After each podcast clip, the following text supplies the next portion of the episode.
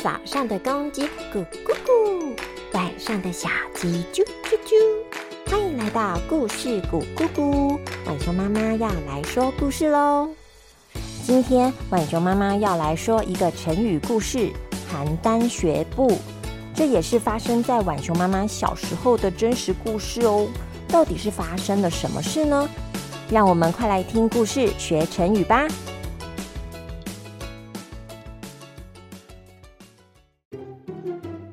在战国时期，燕国受领的一位年轻人，他听说在赵国都城邯郸的人们走路很好看，他心想：不就是走路吗？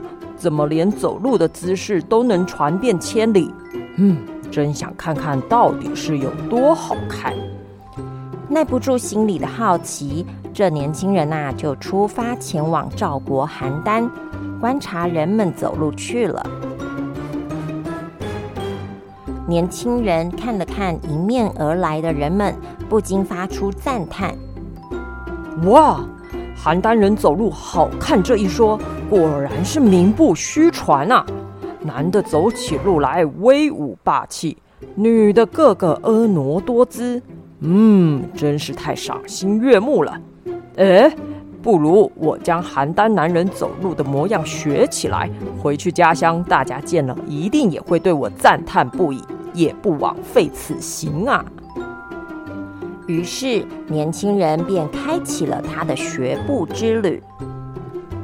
他先是跟在一个跟他年纪差不多的男子后方学习，但是那位男子年轻力壮，走起路来速度较快。燕国年轻人刚开始学，不仅跟不上脚步，还自己乱了节奏。被自己绊倒，摔了个狗吃屎！哎呦！于是他将目标转向走路较慢的老年人，想说可以一步一步的学好。不过燕国年轻人第一次跟到一位脚受伤的老人，走路一跛一跛的，他还是跟了十几步才发现。于是他赶紧找位看起来健康的老人。但是他太专注老人的步伐，而忽略了安全社交距离。老人感到很不自在，就把他给赶走了。哎，你靠我这么近做什么？是要偷东西吗？快走，快走！就这样，他这学人走路的怪异行为，不是被骂就是被笑，最后也就作罢，要打包行李回家了。只是当他要起身走路时，呃，呃，这呃，我应该是要先摆动手，再迈出步伐，还是同时摆动？呃，还是脚要先走？呃，我怎么连原本怎么走的，呃，都想不起来了？呃。最后，燕国年轻人不仅没学成邯郸人走路的模样，甚至连自己原本走路的方式都忘了，只好用爬的爬回家去了。接下来，浣熊妈妈同场加印，有另外一个故事和邯郸学步有着异曲同工之处，那就是东施效颦。从前有一位美女叫做西施。她长得很美，皮肤又白又嫩，眼睛又圆又大，还有张樱桃小口。男人们对西施总是一见钟情，但是西施从小心脏就不是很好，所以她常常会因为心脏不舒服而微微的皱着眉头，手捂着胸口，看起来好柔弱的样子。大家看了都觉得很心疼，所以更想对西施付出他们的关爱。而隔壁村子有一位丑陋的女人，叫做东施。她的长相和体型如男子般粗犷，她有对像毛毛虫一样又粗又黑的眉毛、朝天鼻，还有大龅牙。她一直找不到愿意娶她的男人。这一天，东施听说了西施柔弱的样子很惹人怜爱，就想着。嗯，我只要学习西施的模样，就也可以得到大家的关爱了吧？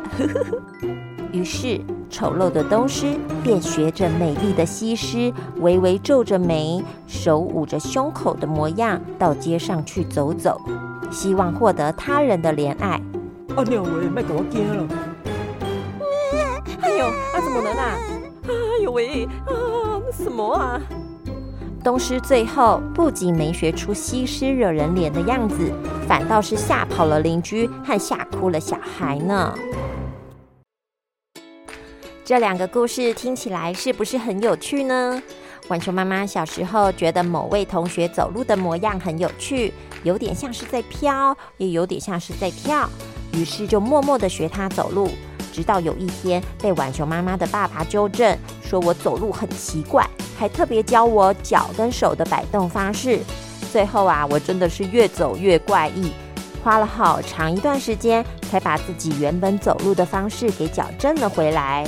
现在我们很容易在网络上看到一些有趣的影片，在你要去模仿或是学习之前，可以先跟大人聊一聊，互相交换一下想法。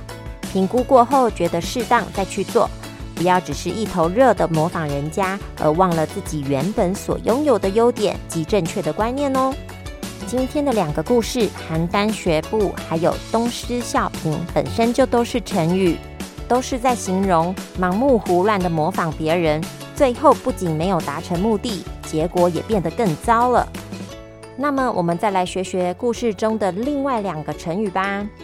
邯郸人走路好看这一说，果然是名不虚传。